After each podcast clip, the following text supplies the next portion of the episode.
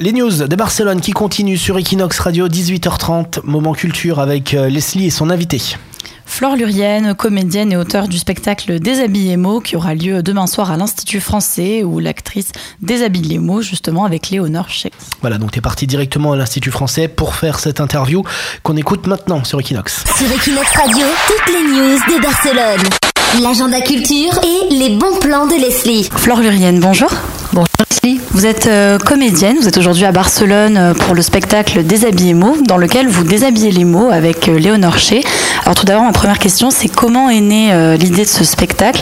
Est-ce que c'est une passion pour le langage français ou plutôt est-ce que vous en aviez marre justement des idées reçues? Alors c'est plein de choses en même temps. D'abord c'est une grande histoire d'amitié avec Léonore Schex, une passion euh, pour, pour le, le- les mots, pour la littérature et pour, le jeu, surtout pour le déguisement. On a trouvé cette idée euh, qui nous a emmenés assez loin maintenant, puisqu'on a beaucoup voyagé avec, d'incarner les mots en chair en os. C'est-à-dire qu'il y en a une qui fait la journaliste et l'autre qui fait le mot, après en échange, et on fait parler les mots qui sortent du dictionnaire, mais on les, on les incarne en chair et en os, en imaginant euh, euh, la vie qu'ils ont pu avoir, les amis, les ennemis, en s'appuyant évidemment sur l'étymologie. Donc il y a une partie qui est complètement réaliste, et ensuite on se barre dans quelque chose, une bulle complètement euh, décalée, absurde et, drôle, quoi. Et c'est le rire de- de l'esprit, puisque c'est sur le langage qui rencontre le rire euh, du ventre, parce qu'il y a des choses assez euh, clownesques, euh, complètement absurdes. Alors comme vous venez de le dire, vous incarnez les mots comme des personnages. Euh, comment vous les choisissez? C'est à l'infini, au hasard, ou est-ce qu'il y en a que vous aimez particulièrement? Alors ça, c'est une bonne question parce qu'on ne les choisit pas. Euh, en fait, on a l'habitude de, de se voir beaucoup et de parler de, de, de nos questions existentielles, et de se raconter plein de choses. Et à, à la fin de ces conversations, les mots se sont invités. Quoi. Par exemple, euh, on se demande qu'est-ce que c'est la légèreté, qu'est-ce que c'est la pusillanimité. Il y a aussi des mots qui, qui ne s'emploient euh, pas souvent, on ne connaît pas complètement leur définition.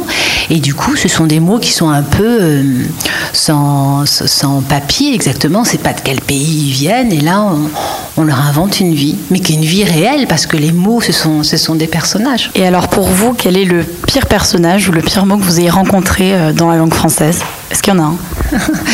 Alors, le pire mot, euh, c'est c'est pas le mot le, le plus sombre, au contraire, c'était le mot désir, où on avait vraiment envie d'incarner le, le mot, le désir. Et puis, c'est avéré qu'il était tellement énorme qu'il il n'est pas rentré dans notre cadre. Il était très difficile à déshabiller, le désir. C'est difficile à, déshabiller.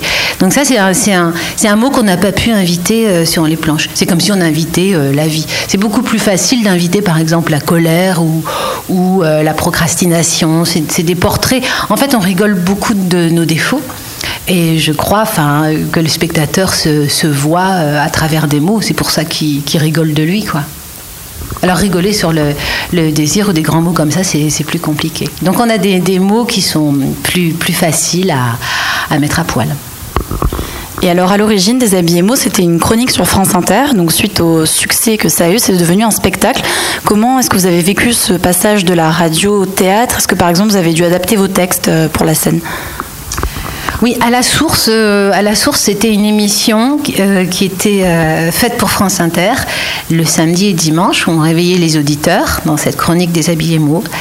Et puis petit à petit, nous on est comédiennes hein, à l'origine, donc euh, on écrit, mais on est surtout des comédiennes, enfin voilà, des comédiennes qui écrivent. Et évidemment, c'était, euh, il fallait aller plus loin que le micro, quoi.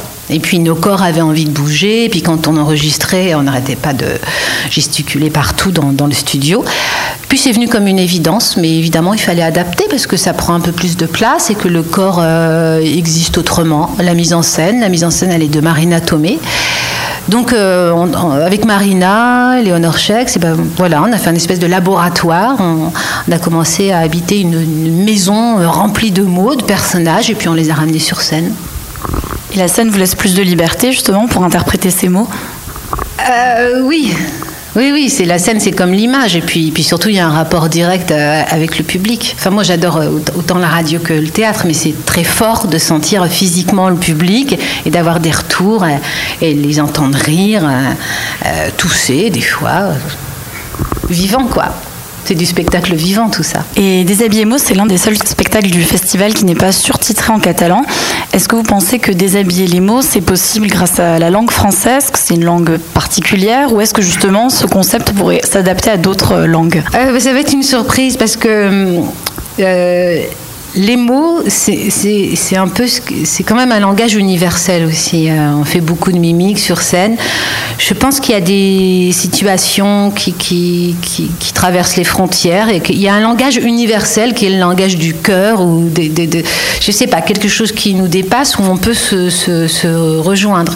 Mais enfin, c'est de parler de, de, de, mots comme, comme la paresse ou les mots de la ponctuation qu'on déforme, que par exemple le slash devienne star du rock à la Iggy Pop avec son, son groupe de http slash.com où euh, on incarne aussi les mots de la ponctuation, le, point virgule, euh, la virgule. Euh, c'est vraiment des, personnages qui sont monstrueux et à la fois tellement rigolos comme dans une bande dessinée que je, crois que, on peut comprendre, voilà, on peut comprendre ce langage, quoi.